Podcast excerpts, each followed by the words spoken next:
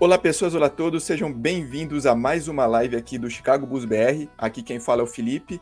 E assim, ainda temos playoffs, ainda temos temporada da NBA, mas pro caso do Chicago Bulls, essa temporada já acabou, agora é olhar para o futuro do, da franquia e, e, o futuro geral, e o futuro se passa pela essa off-season que tem tudo para ser bastante movimentada. A off-season passada já foi bastante movimentada, já falamos bastante sobre, e essa também pretende ter vários pontos muito interessantes a se tratar né, né, né nessa próxima off-season para o caso do Bulls, não só em questão de free agency, em renovação de contrato, em draft, como é, a gente vai tratar um, um, um pouco sobre tudo né, né, nessa live e também que também virá como versão podcast também para você que prefere ouvir no Spotify ou no, no seu agregador de podcast favorito, né? Bom, e para falar um pouco dessa off-season, para falar um pouco né, do Chicago Bulls, né, o que o Chicago Bulls pretende fazer nesse, nessa off-season, nessa free agency, nesse draft, tá o Guilherme. E aí, Guilherme, beleza? Ah, e aí, boa noite, Felipe, boa noite a todo mundo que está aí com a gente. É, olha, o Bruno chegando, rapaz, olha o time do garoto. Tá, time perfeito. é, boa noite ao Bruno agora também, que está chegando aí para falar com a boa gente. É, tava selecionando agora algumas, alguns apontamentos aí para falar sobre a off-season do Bulls. E eu acho que a gente tem bastante coisa para falar, especialmente para falar sobre a atuação do Carlos Chovas, né? Que ao longo da temporada a gente falou tão bem dele. E agora, hoje, principalmente nas próximas lives da dos BR, a gente vai falar um pouco do que, que ele tem que fazer de diferente do que ele fez nessa temporada, né? O que, que ele tem que consertar desse elenco aí, para a gente voltar ainda melhor no ano que vem. Nesse ano, na verdade, né? Exato, exato. Bom, e, e como o próprio Guilherme falou, e entrando aqui também no tempo, em tempo perfeito, tá o Bruno para falar um pouco dessa off-season do Chicago Bulls, que tem de ser bastante agitada. E aí, Bruno, tranquilo? E aí, Felipe, tranquilo? Tudo bom? Tudo bom, Guilherme? Boa noite para vocês também. É... Cara, eu achei que eu não ia conseguir entrar, na verdade, porque tava muito ruim aqui o computador, mas eu consegui entrar. É... Vamos falar um pouquinho de free agency, vamos falar um pouquinho de draft aí, né? E vamos falar um pouquinho sobre os próximos passos, né? A gente falou bastante de passado já e agora vamos tentar falar de futuro.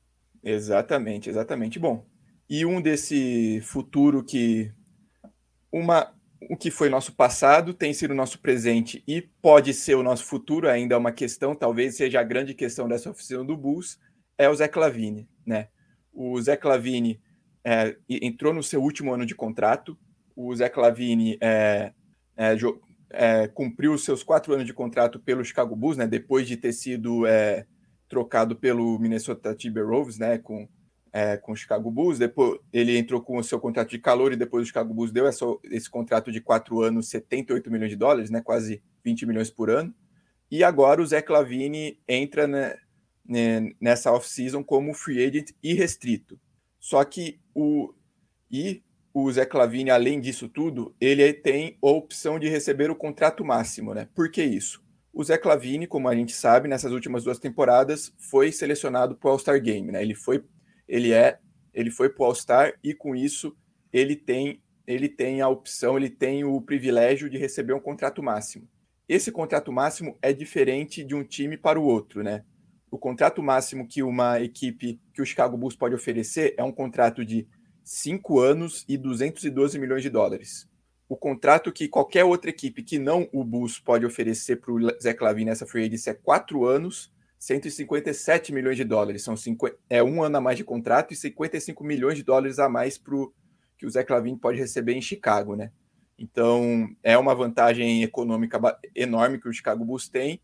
E, porém, existe essa discussão do Zé Clavini se ele merece o, a questão do contrato máximo, se ele não merece, se o Chicago Bulls precisa renovar com ele, manda ele embora, é, faz signing trade com ele por, por algum jogador disponível.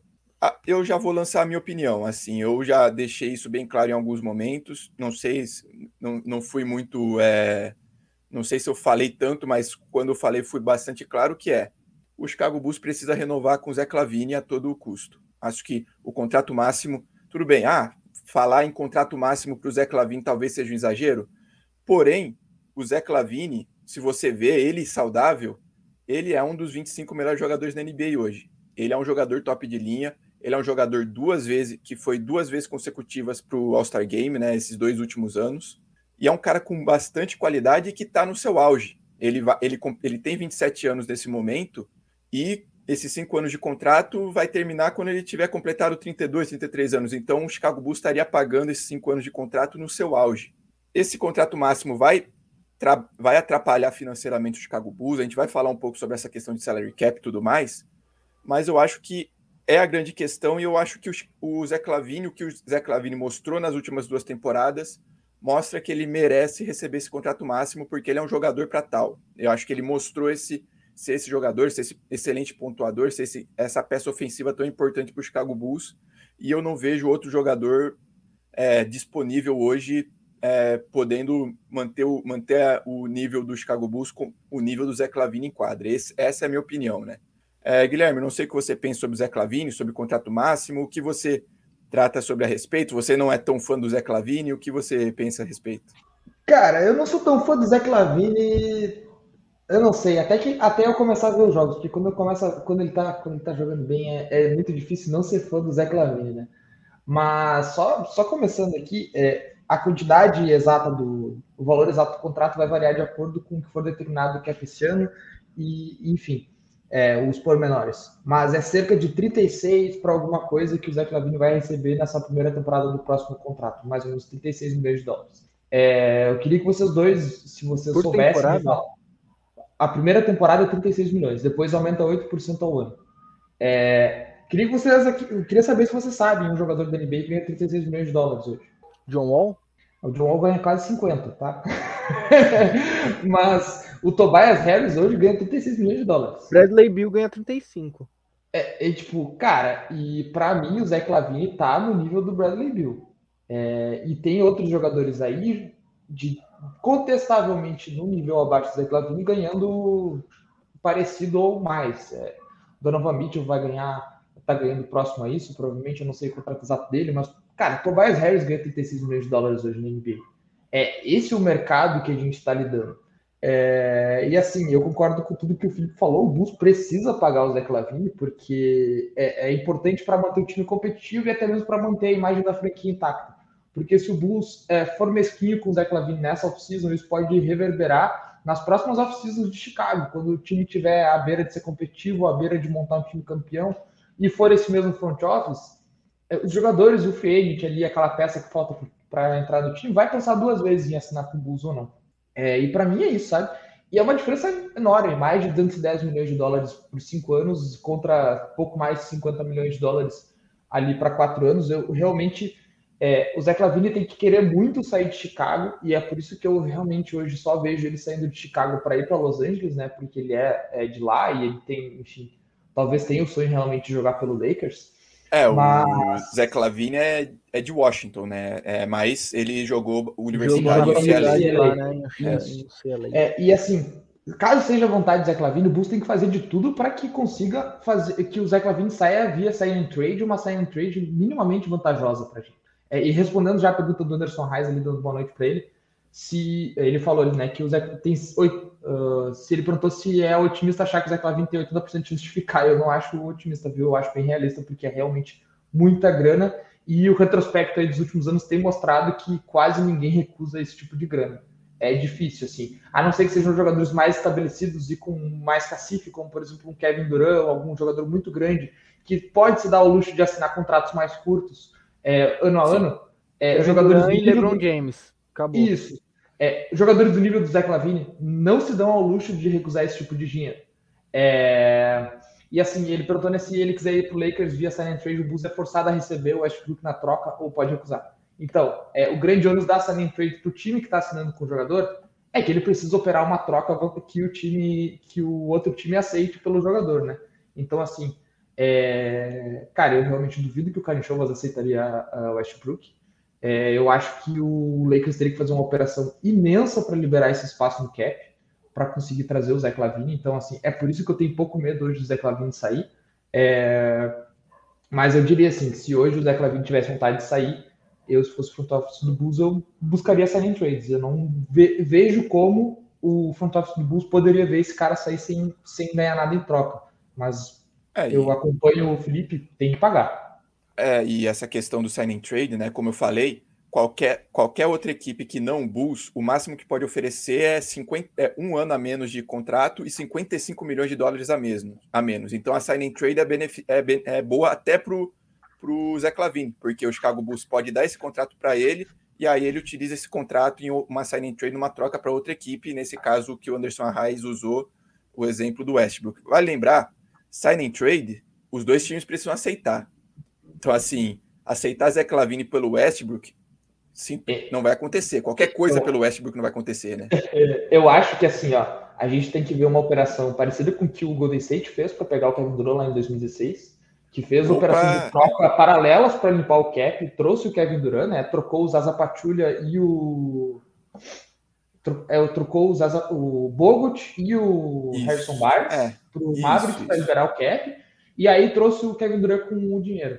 É, o, o Lakers vai ter que vai ter muito trabalho para operar esse cap para conseguir fazer uma oferta que o Zé Clavini aceite, e, e, que é a parte mais fácil, na verdade, né? É fazer o Zé Clavini aceitar jogar lá. Uh, mas uma oferta que o Bulls aceite, cara, eu acho dificílimo mesmo, assim. Acho muito difícil. Uhum. Sim. É, Bruno, também qual a sua opinião sobre o Zé Clavini, o que você pensa dele como jogador, o que você vê também essa questão da free agency dele, todos esses rumores que começaram a borbulhar, até porque o Zé Clavini é o melhor jogador disponível nessa free agency, né? É, então, era até isso que eu ia falar, Felipe. Você começou falando que ele é o grande nome do Bulls, né? E na verdade ele é o grande nome da NBA, da free agency da NBA. Porque Exato. ele é basicamente o melhor jogador que é free agency restrito. Então qualquer um pode chegar lá e fazer uma oferta sem precisar, entre aspas, negociar com o time do qual ele pertence no momento. E eu concordo com tudo que vocês falaram. E eu ainda argumento quanto a isso que é o seguinte: se você não der esse contrato máximo para o Zé Lavine, você vai fazer o que com esse dinheiro? Você vai pagar quem? Exato. E aí você acaba desperdiçando esse dinheiro, às vezes, contratando jogadores medianos, que são alguns jogadores. Não tô falando que o Tobias Harris é um jogador mediano. Mas jogadores. Mas eu tô. não, tudo bem, aí você aguenta depois. Eu tava me, eu tava me segurando para falar, o Guilherme falou no meu lugar. Tudo bem, né? mas não foi eu que disse. mas, mas você vai acabar gastando esse dinheiro com, às vezes, dois, três jogadores ali que vão compor o elenco e não vão fazer metade do que o Zeke faz hoje no Chicago Bulls. E aí você vai ficar, às vezes, dois, três anos com esses caras também segurando seu cap. Ah, mas beleza, mas eles são mais fáceis de trocar e tal. Mas e se você não consegue trocar, você também fica amarrado com isso. É o que o New York Knicks é fã, né, de, de fazer é esse tipo de operação, de limpar o cap, esperando pegar o Kevin Durant e aí pegar todos os power forwards disponíveis na NBA e tentar juntar eles dentro de um liquidificador para ver se sai um Kevin Durant de dentro. Até hoje não deu fazer certo. isso, né? Porque a gente já tem outros dois jogadores ganhando mais ou menos 30 milhões no elenco. Então, assim, é, não usar os bird, os bird rights no Lavine não converteria é, essa grande cap. É, a, a grande questão é, é, a questão é sobre o bird right também. A gente já vai falar um pouco sobre o contrato e tudo mais. Eu tenho uma tabela que eu consegui montar agora também, mas é isso cara é muito o, dos números. O, é, o, tem, tem, tem, que usar diploma de economia para alguma coisa. O Zé Clavini, o, Zé Cla, o Chicago Bulls pode ultrapassar o teto salarial pelo Zé Clavini porque tem os bird rights dele, né? É um jogador que veio do Chicago já tem um certo tempo, então o Chicago Bulls tem o direito de extrapolar o, teto salarial pelo Zé Clavini. Tirando o Zé Clavini, o Chicago Bulls qualquer outro free agent, o Chicago Bulls não pode ultrapassar o teto salarial. O teto salarial para essa próxima temporada está marcado em 122 milhões e o em 122 milhões de dólares, o Chicago Bulls não pode ultrapassar de forma nenhuma esses 122 milhões de dólares por qualquer outro free agent. Pelo Zé Clavini é possível. Mas no caso de uma sign trade pode. Sim, e aí beleza, porque aí eu, você, você utilizou o contrato do Lavine para conseguir um outro, que seria mais ou menos o que o Lakers quer fazer. Já o Lakers está pagando vários, várias multas pelo contrato do Westbrook, eles, continuariam, eles continuariam pagando essas multas, mas por alguns jogadores diferentes, né, cara? Eles querem algum jogador em troca do Westbrook, né? Cara, então, só, é... só, só botou Ledi na roda para fazer esse negócio com o Lakers, não tem como. É isso que não, eu ia falar. É isso que eu ia falar, Guilherme, exatamente. O único jeito do Zach Lavine ir para Los Angeles via signing trade com o Chicago Bulls é o Anthony Davis vindo para Chicago. E aí fica muito desbalanceado pro outro lado, né? Tipo assim. É, isso são é... dois Não, mas aí eu não me importo muito, não. não, mas a questão é ver da, da troca, né? Tipo assim, não existe cabimento em aceitar o Westbrook pelo Lavine. E não e... existe cabimento em oferecer o Anthony Davis pelo Lavine, sabe? E o, o Guilherme talvez... falou o caso do Tobias Harris. antes da troca que te, levou o Ben Simmons para Brooklyn e o James Harden para Filadélfia, a grande conversa que Filadélfia queria incluir o contrato do Ben Simmons com o do Tobias Harris juntos. E esse contrato daria mais de 70 milhões de dólares numa troca. Era, é, exato. É, é basicamente inviável. E você adicionar Westbrook e, e, e, e, Anthony Davis dá também esses 70 milhões. É basicamente inviável financeiramente nesse caso. Né? Não, não só isso. É o, o Guilherme falou que é impossível você pensar em trocar o Anthony Davis, mas a torcida de Los Angeles, do, do Lakers, a do Clippers também não é muito diferente. Pelo Zé passa, eu não passa ofereceria ele do Exato. de jeito nenhum. Exato, mas acho, a torcida. Acho perfeitamente trocado. O que eu ia falar é que a torcida de, de Los Angeles, ela do Lakers é um pouco mais louca, do Clippers faz um pouco mais de terapia, porque eles nunca ganharam um título. Mas a, a torcida do Lakers critica o Anthony Davis. E eu acho isso muito absurdo. Como se a culpa daquele time do Lakers totalmente disfuncional não ter jogado bem esse ano seja do Anthony Davis. Ah, porque é um jogador é. que machuca muito e, e tudo mais, mas, cara, é inviável você pensar nisso. E tem gente esses insiders do Lakers, né, que soltam qualquer tipo de notícia, tipo o Zach Lavine no Lakers, falando que o Lakers pensa em trocar LeBron, depois fala que o Lakers pensa em trocar Anthony Davis. Então, e a gente sabe que provavelmente essas coisas não vão acontecer. Provavelmente o Lakers vai voltar com Westbrook, LeBron e Anthony Davis e mais alguns role players ali e que eles vão tentar se virar com o que tem mesmo, com mid-level e, e, esse tipo de coisa que a NBA oferece para você não jogar com cinco caras só sem banco Exato. de reservas. Mas pro Chicago Bulls nesse momento não tem sentido você deixar o Zach Lavine sair, não pagar o Zach Lavine. Só que a gente tá falando isso hoje, né? Que é dia 23 do 5 e a Free Agency começa só no dia 6 do 8. Tem, tem muita água para passar embaixo da vai ponte. Ter, vai ter draft antes ainda, né? Então. Isso, exato. E, e é uma coisa que é até prejudicial para o Chicago Bulls, porque o ideal para o Bulls seria saber no draft se o Zach Lavine estará no elenco ou não. Isso. Porque é um planejamento muito melhor para o Chicago Bulls seria, pô, vou pegar um cara aqui para, por exemplo, um pivô reserva, que a gente precisou muito nessa temporada, não tem. Mas se você Exato. perde o Zach Lavine, você fica dependendo de um Kobe White, de um Ayodozumo, e aí vai faltar um guard, porque o Lonzo a gente não sabe como volta. E aí, você pega um guard, você pega um pivô? Não sei, porque eu não sei se o Zach Lavine vai ficar. Uhum. Mas eu acho que é, eu acredito que seja o próximo ponto da nossa pauta, né? Falar do, dos outros nomes da Free é isso, Felipe? É, a gente ainda vai enrolar um pouquinho mais com a questão do Zé Clavini, né? É, mas, mas, só, mas esse vai vou, ser o próximo. Eu só vou por esse, esse ponto aqui. Eu acho que, assim como já existem equipes nesse momento conversando com o Zé Clavini, o Chicago Bulls já deveria estar conversando com jogadores para tentar criar um elenco de apoio melhor do que foi nessa temporada. Mas o Bulls não pode fazer isso, cara, dá multa. É, é sim, mas, mas é. Chicago é Bulls já perdeu a escolha por isso. É, é impossível, por exemplo, que ninguém esteja falando com o Zach Lavine nesse momento. Não tem ninguém falando, cara. Tá não tem, não tem. Zero chance. Aí abre a free agency, né? Com 30 segundos de free agency aberta, os caras anunciam 18 nomes diferentes em cada time. E com o contrato assinado, contrato de 20 páginas. Ele já, os caras têm uma leitura dinâmica fantástica, né? Exato, é, é os caras mandam em audiobook. Ah, mas eu é, também aceito. Velocidade eu também aceito sempre... contrato em 30 segundos. Isso aí eu, não, eu já não acho nada. Velo... É, sempre... Exato. Aí também. Isso que o cara leu, ele só assinou. Exato. É, e para encerrar um pouco dessas questões de rumor do Zé Clavin de Lakers, de é, chegou a ter também uma brincadeira com o San Antonio Spurs, porque o, Dedon, o DeJounte Murray, né, que é o jogador do Spurs, também é de, da região de Washington, é, eu né? Ver então o San Antonio perder a escolha nisso aí, hein? É, exato. É, mas jogador com jogador não dá, não dá nada, né? O, o LeBron e o Anthony Davis conversaram com o Westbrook para ele vir para LA e não deu em nada, né? Então, jogador com jogador aparentemente pode, né? Até que se prove o contrário, né? Mas o, De, o Murray, que é muito próximo do Zé Clavin, né? Eles cresceram na, na mesma região dos Estados Unidos, ele fez uma, uma montagem com o Zé Clavin usando o uniforme do Spurs e o Spurs é uma das únicas equipes com espaço no teto salarial para é, pagar esse contrato máximo para o Zé Clavini. Houve também agora, mais recentemente, um rumor que talvez o Portland Trail Blazers teria interesse no Zé Clavini, o que muita gente, muitos insiders do Portland desmentem, porque é, apesar do Portland Trail Blazers ter espaço no teto salarial, eles vão usar esse espaço no teto salarial para é, renovar com a Fernie Simons e pegar um jogador com a, a escolha 7 disponível. E esse jogador hoje seria o Jeremy Grant, né, do Detroit Pistons, que seria um jogador mais é, jogador mais próximo, né? Um jogador mais especulado, né? E a, essa grande questão, todas essas discussões, todos esses rumores e porque a questão do Anderson Arraes que mandou comentário achando que é, 80% de chance do Zé Clavin continuar em Chicago é uma, é uma chance otimista. A questão é, todos esses rumores, na minha opinião, vêm de, de um lugar apenas. Clutch Sports, Rich Paul. Nessa, na off-season passada, o Zé Clavini virou cliente da Clutch Sports, né, a agência do Rich Paul, amigo do LeBron, todo polêmico com a questão do Anthony Davis, com a questão do Ben Simmons, e agora o, o Zé Clavini é agenciado para essa empresa.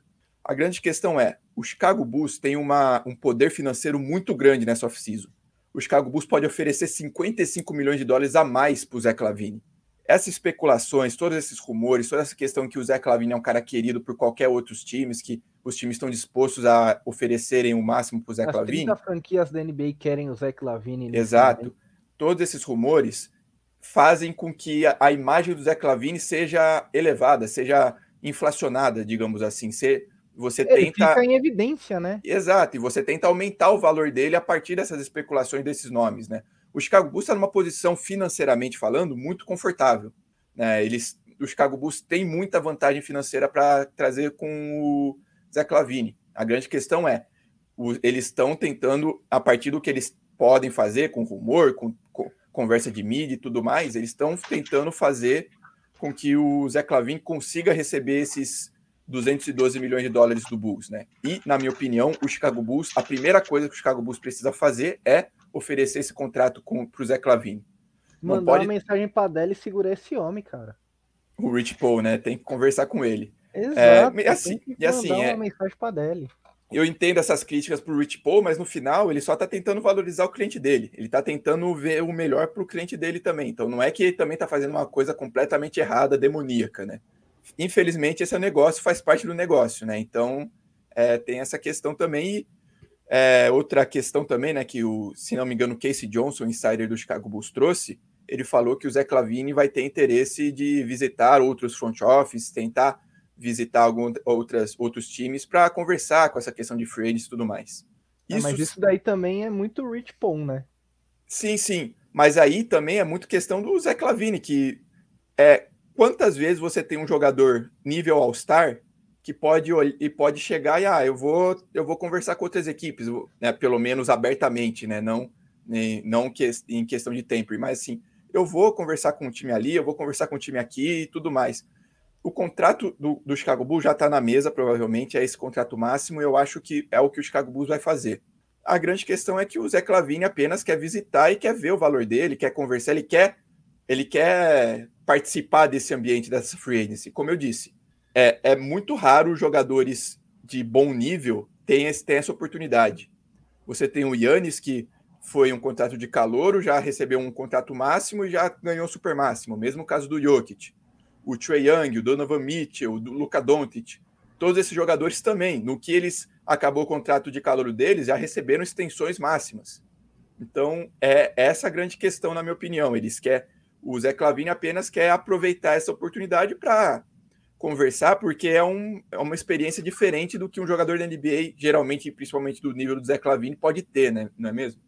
É, e assim, né? A gente tem que levar em conta que o Zé Clavini já teve uma free agency ali em 2018 e foi uma free que eu daria razão para ele se ele tivesse de alguma forma saído um pouco chateado com o Chicago Bulls, embora eu acho que é, não tinha tantos indícios assim para pagar esse contrato de, de 80 milhões para ele ainda na época, porque ele Sim. tinha problemas de lesão. Mas eu entendo que o Zé Clavini uh, uh, tem ainda a lembrança da última experiência de, de off-season dele, que foi assim, cara, um time veio de fora e valorizou ele mais do que o Chicago Bulls. E, e, ele ficou porque ele era um agente livre, ele era um restrito. restrito. E o Chicago Bulls pôde então, cobrir. É, o Chicago Bulls pôde cobrir a oferta, né? E a gente sabia na época que o Bulls ia cobrir qualquer, qualquer oferta por ele, porque tinha acabado de trocar o Jimmy Butler por ele. Não ia deixar Exato. ele sair. Mas, é, enfim. Uh, então eu acho que é muito disso, sabe? Eu acho que ele, ele ainda deve ter alguma lembrança dessa off-season, e como o, o Indião ali mandou na, na Twitch, ele já tinha falado que ia experimentar a FA desde a off-season passada, né? Acho que a partir do momento começaram a fazer muito barulho por nada, né? só se trata de valorização. E, cara, é, é um cara que o Lakers quer, e é um cara que a mídia vai colocar no Lakers a, a, a, durante daqui até agosto. E a gente vai ter que se acostumar com essa ideia, a gente vai ter que se acostumar com essa ideia de que as pessoas querem o Zach Lavine no Lakers, mas pro azar delas, eu espero que o Zach Lavine não queira o Lakers em agosto. É, ou exato. que consiga pegar o Zach Lavine em agosto. E, assim, San Antonio Spurs eu já acho um pouco mais difícil, porque eu acho que é, é um pouco difícil a situação do time lá competitivamente, a gente não sabe ainda uh, é, quando que o Popovich vai parar de treinar, por exemplo, que seria um ponto crucial para um free assinar ou não com, com o Spurs. Enfim, é, mas é isso, cara. Eu acho que é super normal. Eu acho que a gente só tem que esperar o desenrolar dessa situação aí. E eu eu tô bem otimista quanto à situação do Zé Clavin, na verdade. Tem outras situações que me deixam mais incomodadas do que essa. É, e só uma coisa. Apenas três equipes podem oferecer esse contrato máximo para o Zé Clavini: San Antônio, Orlando e Detroit. Todos é... esses times estão em processo de reconstrução, de rebuild. O Zé Clavini acabou de participar da sua primeira temporada com mais vitórias do que derrotas, a sua primeira temporada em playoff. Eu duvido muito que ele queira sair do Chicago Bulls para ir para um desses três times para participar de uma reconstrução, porque ele provavelmente vai perder playoff nessas próximas temporadas com esses times, né, né Bruno? O Lavar Ball, eu sei que falar Lavar Ball já, já, diz, já tira todo o crédito da informação mas o Lavar Ball chegou a falar que o Zach Lavine iria sair de Chicago porque ele não quer ser a segunda estrela. E aí um, e ele vai para coisa... LA. Não, então, mas aí uma coisa que esses três times têm em comum, não em Portland, mas você falou, né? Orlando, uhum. Santo Antônio, San Antônio e Detroit. E Detroit. Uma coisa que esses três times têm em comum é que nesses três times o Zach Lavine seria a estrela principal. Mas aí, o, o que, que você quer? Você quer ser a estrela principal, como o Kyrie Irving, que chegou num time para ser a estrela principal e só tomou fumo atrás de fumo e tá até hoje refletindo sobre isso? Ou você quer de fato estar num time que é competitivo? Exato. Eu acho que o Kyrie Irving não lamenta muito ter saído do Cavs, não, viu?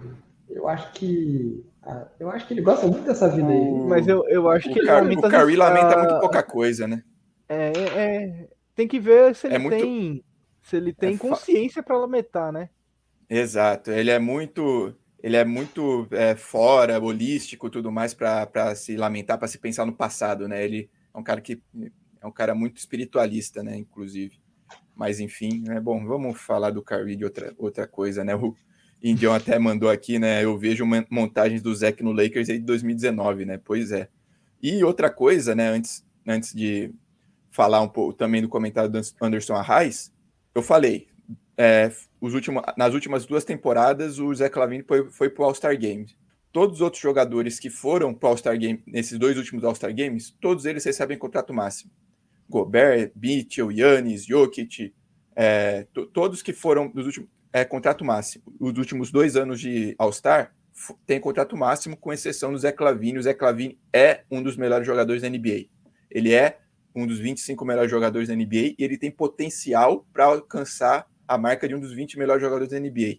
Faz total sentido você pagar o contrato máximo para ele. O Anderson Arraes mandou aqui outro comentário, né, que os Reindorf, os Reindorf já autorizaram o Carnichovas e o Eversley a trabalharem acima da, da faixa, que é acima do salary cap, né, do luxury tax, né, que eles chamam, que é a partir do momento em que você passa o seu, salário, seu teto salarial e você passa a pagar multas para a liga, né o Bulls vai pagar o Luxury Tax na, nessa próxima temporada. E para é, explicar isso melhor, é, eu até peguei aqui a tabela de o que seria a, a, a situação do Chicago Bulls financeiramente, né? Para essa próxima temporada. Isso aí tem cara de NBA 2K, hein? Né, pois é. O, na, o, na próxima temporada, caso o Zé Clavini renove o contrato com o Chicago Bulls, ele receberá, nesse primeiro ano, nesse contrato máximo, 36,6 milhões de dólares. E se você pegar todos os outros jogadores, né, DeMar DeRozan, Vucevic, Lonzo Ball, Caruso, Patrick Williams, você pegar todos os jogadores com contrato nesse momento para o Chicago Bulls, e aí eu estou incluindo a décima escolha, a décima escolha geral do, do draft, porque é escolha de draft, décima oitava escolha geral do draft, porque as escolhas, os jogadores escolha de draft já tem o seu preço tabelado, né? A primeira escolha recebe tal, a segunda escolha menos de tal e por aí vai, né? Então a décima escolha, a gente já tem uma ideia de qual será seria mais ou menos o valor. O com a renovação do Zé Clavini, o Chicago Bulls teria um total, o seu salary cap total de 139 milhões de dólares.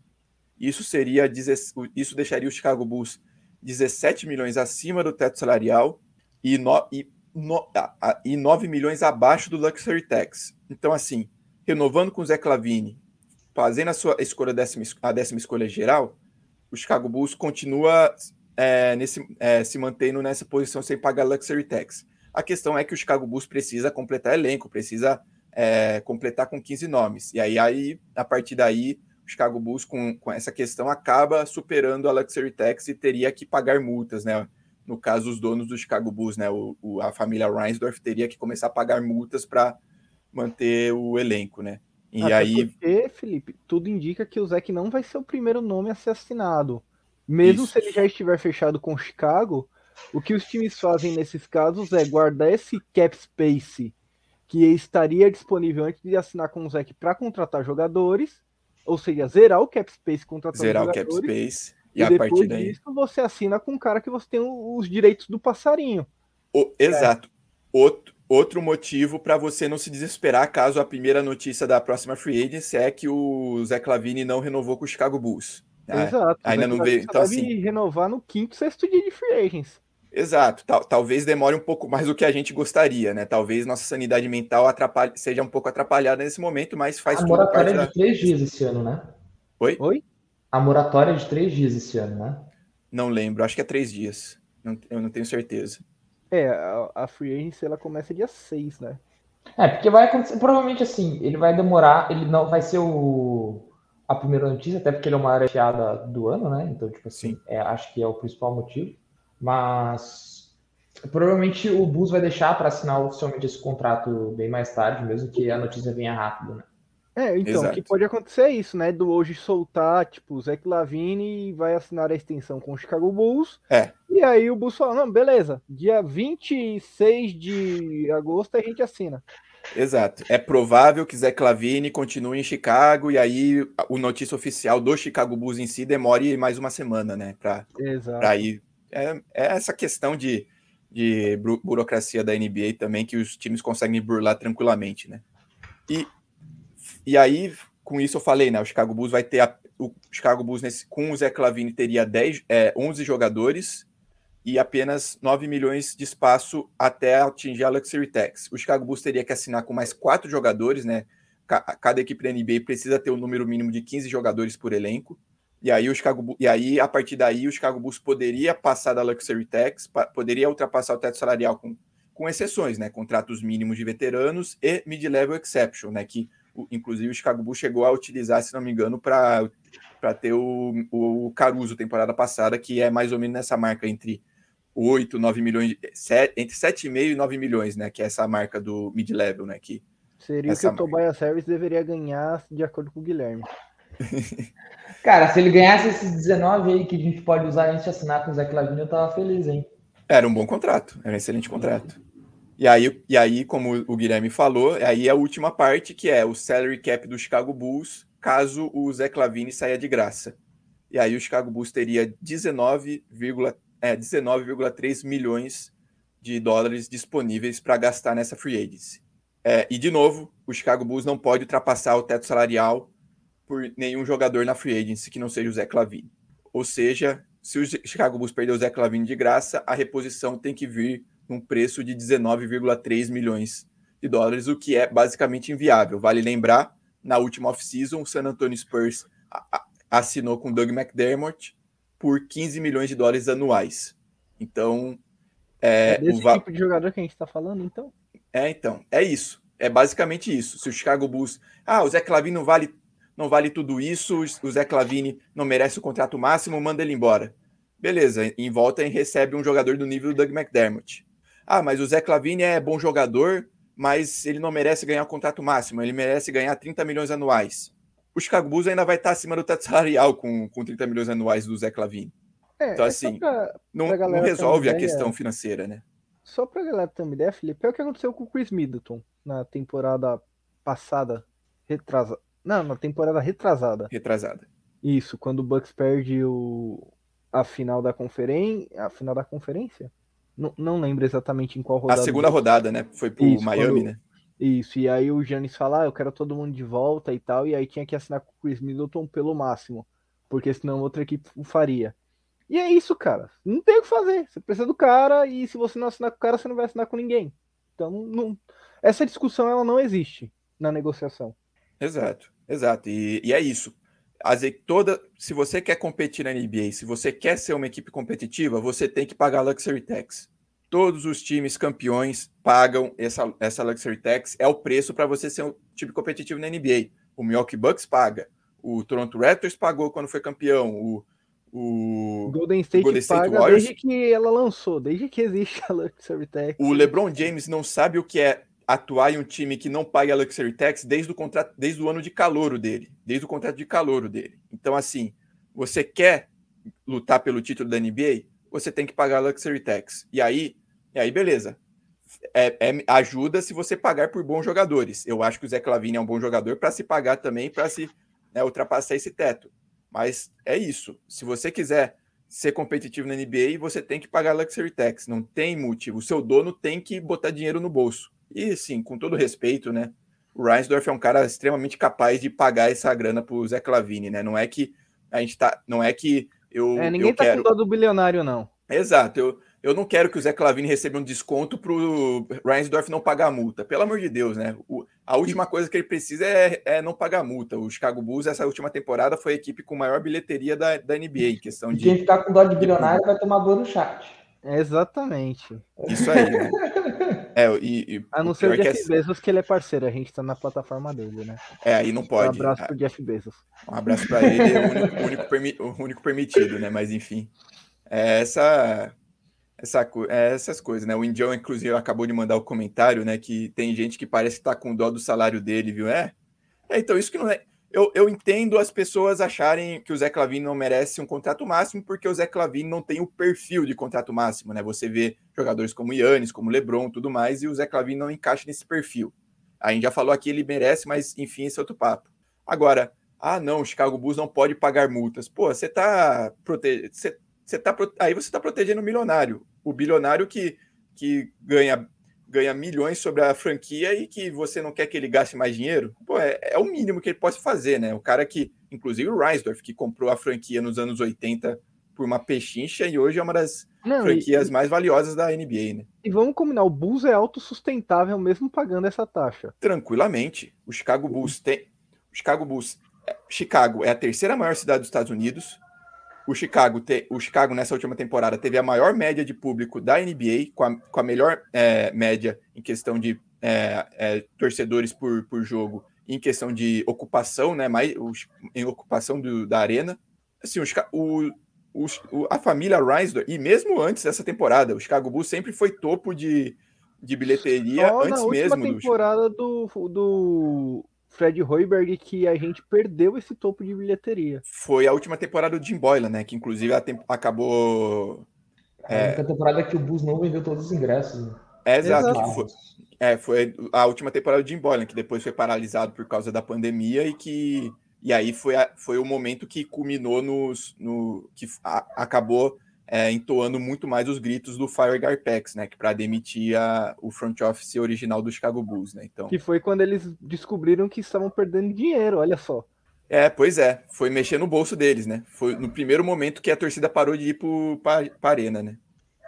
Gente, ninguém, pede, ninguém tem dó de, de time se endividar para pagar salário para centroavante Cunha aí no futebol brasileiro, mas aí no, na NBA os caras ficam com dó de salário. Pois é, né? que triste, né? Pois é, né? Bom, enfim, falamos e vamos falar um pouco de free agency, né? Porque a gente tratou esses números e, assim, infelizmente, o Chicago Bulls não vai ter muito espaço no teto salarial.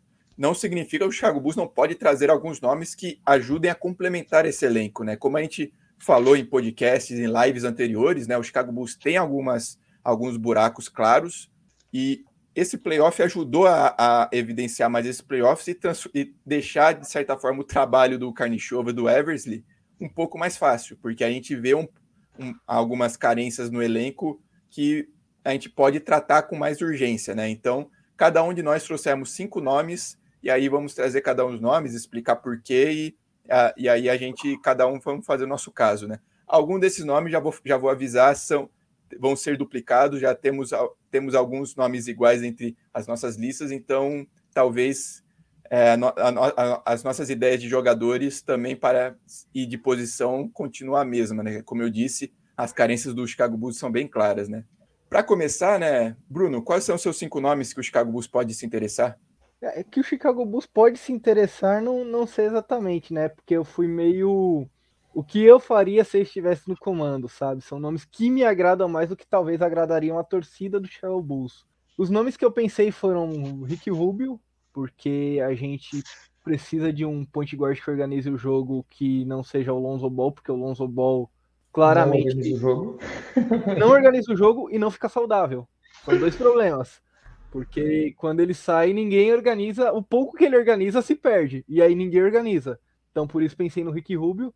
Pensei no Yusuf, no Yusuf Nurkic, mas esse daí é um pouco mais difícil, porque eu acho que ele deu uma valorizada nos últimos anos, apesar do Portland ter vindo numa descendente, então ele meio que perdeu um pouco de espaço nisso mas ele é um cara que me agrada muito ali na, naquela posição de front court, porque a gente precisa de um pouco mais de substância nessa posição. Acho que foram as posições onde a gente mais sofreu nessa temporada. Também por isso pensei no Montrezl Harrell, porque a torcida fala muito que a gente sofre na defesa, tem alguns problemas para marcar invasão de, de garrafão, infiltrações, e o Harrell já passou por um período que ele era muito bom fazendo esse tipo de coisa. Ele foi o sexto homem da NBA há poucas temporadas aí, acho que há duas temporadas, né? Então, é, foi uma então, temporada é um da bolha, que... né? Isso, exato. Então ele é um cara que me agradou naquela temporada, mas depois disso ele deu uma queda, então eu acho que daria para oferecer aí um pouco menos do que a gente precisa oferecer para um. É, ele, ele, ele, recebe, ele, o contrato dele atual é o mid-level, né? Então o Chicago Bulls teria total capacidade de pagar isso para ele, né? Exato. o problema do Harrell é que ele tem um alvo nas costas na defesa, né? Tipo assim, é, isso, isso, isso foi muito do que fez ele não conseguir jogar os playoffs da bolha bem, né? E foi muito do que fez ele não ser efetivo no, no Los Angeles Lakers. Ele é um cara que defensivamente. Mas o Clippers ele jogava bem no Clippers ele foi bem, mas eu acho que era o sistema também que, que ajudava ele, né? Porque ele tinha o Paul George e o Kawhi. Ofensivamente, eu não nego, assim, eu acho que ofensivamente o Montrezl Harrell é um, cara, eu, um jogador que eu Sim. gosto muito, mas defensivamente eu acho... É um excelente reboteiro, uma posição que, uma questão que o Chicago Bulls precisa urgentemente né, nessa temporada, né? E eu não sei se vocês já viram, mas a envergadura do Montrezl Harrell é um bagulho que é descomunal, cara. É muito desproporcional à altura dele. É muito bizarro. Ele é um, ele é um cara muito baixinho, né? Sim, ele, ele é tipo 6'7 e ele tem uma envergadura que, se eu não me engano, é de 7'6, um bagulho assim, que é bizarro, Ele tem os, ele tem os braços chegando lá no joelho. É muito então, louco. Por isso ele pega muitos rebotes. Exato. O outro nome foi o Dennis Schroeder. Acho que pelas mesmas opções que o Rick Rubio, só que o Schroeder é um pouco mais agressivo, né? Então ele é uma mistura de. pro bom e pro fazer... ruim, né? É, exato. Eu vou fazer essa comparação aqui. Ele é tipo um Russell Westbrook piorado na questão da, das infiltrações, né? Porque ele não. O, Russell Westbrook já não tem controle de bola, o Schroeder tem menos ainda, e ele tenta as mesmas coisas. Então, às vezes, a gente tem que ficar só ligado nisso, tem que pedir para ele dar uma segurada é, na, na. Chegaram a jogar, jogar juntos e OKC, né? Era bizarro isso. É, eram 62 turnovers por jogo quando eles jogavam juntos. e o último, que é um cara que me agrada demais, demais, principalmente nos últimos, nas últimas duas temporadas, que é o Miles Bridges. Mas esse eu acho que vai ganhar muito mais do que a gente pode pagar, porque junto com o Lamelo, ele teve uma evolução no, no Charlotte Hornets absurda. A não ser que o Jordan também, queira fazer esse favor pra gente. Eu gosto é. muito desse nome. Ah, mas ele é qualquer restrito, coisa né? a gente faz. É. Ele é restrito. E ele provavelmente é, então. vai receber o contrato máximo, alguém vai oferecer e o Charlotte vai cobrir essa oferta, né? É, a não ser que o Jordan queira, né? Ajudar a gente novamente, nos ah, dar o sétimo anel. Se quiser, se quiser, a gente faz uma signing trade pelo Miles Bridges, né? Não tem nenhum problema. Kobe White. É, tá certo. Dá um pro Kobe White aqui, vocês dão um max todo, Miles Bridges aí. Todo mundo. Todo mundo PC de arremessador. Pô, e a gente chega no Jordan e fala, pô, o cara é de North Carolina, tal, né? Pô. É, então, é da região, né? O, o, amigo seu, pô. Perfeito, isso aí. É, é, Bruno, quais são os seus cinco nomes também? Explicar um pouco, né? Eu, eu, Guilherme. É, né? Guilherme, perdão, Guilherme, Guilherme. Tá, eu tenho o, o, o, primeiro nome é um asterisco gigante, que é o TJ Warren, que é um jogador que a última temporada inteira que ele jogou, ele fez 20 pontos por jogo, mas ele não jogou a temporada passada, ele jogou quatro jogos, fez 15 pontos por jogo, e agora ele tá sem jogar desde o início da temporada passada, então já vai fazer aí quase dois anos que ele tá sem jogar, mas que eu vejo que é um cara que, para uma das lacunas que a gente tem no elenco, que na minha opinião é a lacuna do sistema, a gente precisa de um cara para colocar fogo nas partidas e um cara que seja confiável fazendo isso, porque o Kobe White se mostrou nada confiável fazendo essa, esse papel de botar fogo no jogo. É, as, assim, eu não sei como. O Bruno, que é o. O Felipe, que é o economista da, da, do nosso podcast aqui, eu queria uma informação. O Bulls pode usar esses 19 milhões antes de assinar com o Lavine? Ele tem que usar, na verdade, né? Tá. Então, assim, eu acho que esse é um cara que vale a pena usar esse cap. Se é... for viável a 19 milhões, eu é. acho que o TJ Warren é uma opção muito interessante. Mas, um, eu acho que talvez saia mais caro do que 20 milhões. Dois, é um cara que jogou quatro jogos nas últimas duas temporadas. É um asterisco enorme. Uh, é, depois. O... Fala. Tá travando o Felipe. É, o Felipe tá, tra tá travando. Não, não, um é pouco. a questão do TJ Warren que talvez. Ele... Tô travando? Tá. Peraí, peraí. Agora vai, gente... pode falar. A gente só não então, tá vendo tá... você, mas a gente tá te ouvindo. Um pouquinho? Está te ouvindo. Beleza, vamos lá. Ah, tá, beleza. Então vamos ver se melhora depois. É, a questão do TJ Warren. A lesão é um ponto muito, muito importante. Por isso, talvez ele, ele esteja disponível mais aí para uma mid-level, qualquer outra equipe esteja disponível para brigar, e aí o Chicago Bulls não seria o único concorrente. Então, seria um sonho possível, mas talvez o Chicago Bulls não seria a única equipe interessada nesse, nesse jogador por esse valor, né? É, se for um mid-level, eu acho um negócio assim, excelente. Tentar. Uma aposta muito boa. Uh, mas seguindo, né? Uh, não sei se o Bruno tinha alguma observação sobre o TJ Warren. Que eu não, só, só falei que, que o, o, fato das lesões, dele ter jogado só, você falou quatro jogos né, na última temporada, são red flags que a gente tem que avaliar quando a gente vai fazer um tipo de contrato desse. Talvez se for uma mid-level para jogar uma temporada, não, não vejo problema, porque não é uma aposta de risco. E se o cara, às vezes, até acaba se valorizando numa dessa e você consegue num, numa trade deadline, trocar esse cara e mais alguma coisa que você tenha por um jogador ainda melhor. para dar aquele salto para a equipe jogar os playoffs. Que foi ao que faltou até pra gente essa temporada. Faltaram peças pra gente usar na trade deadline. Exato. A gente, a gente tinha basicamente Kobe White e mais nada. E é. se você tem um jogador que tem ali uma mid-level, que é um contrato super acessível para todo mundo, e um outro jogador que tem ali os seus 10, 11 pontos por jogo, que eu acho que o Kobe White pode chegar nessa marca tranquilamente. E você faz uma troca por esses dois, dá para você pegar um, um, cara que seja aquela peça que falta às vezes para você, ou um bom defensor, ou um, um 3D, um cara que chute muito bem. Às vezes o Tobias Harris, que é amigo do, do Guilherme. É, mas e aí, continuando, é, eu acho que outro nome muito interessante é o Perry Mills, que vem talvez a sua melhor temporada na NBA aí, do Nets, e eu acho que, a não ser que ele arrume algum spot para ser titular, que eu acho muito difícil, porque o perfil do jogador do Perry Mills não é um perfil de, de, de point guard titular, assim, eu acho, eu vejo ele muito mais como um combo guard de sexto homem. Eu acho que o Perry Mills talvez fosse, seja o melhor caso possível, assim, o melhor cenário possível para o Bulls achar um sexto homem nessa off-season. É, e já mudando para as outras deficiências, uh, já continuando também nessa, nessa trade, é o Dennis Schroeder, mas eu tenho várias ressalvas com o Dennis Schroeder, e uma delas é diz respeito justamente ao Kobe White. Eu não tenho certeza se o Dennis Schroeder, que ele mostrou nessa última temporada, é melhor do que a gente viu do Kobe White.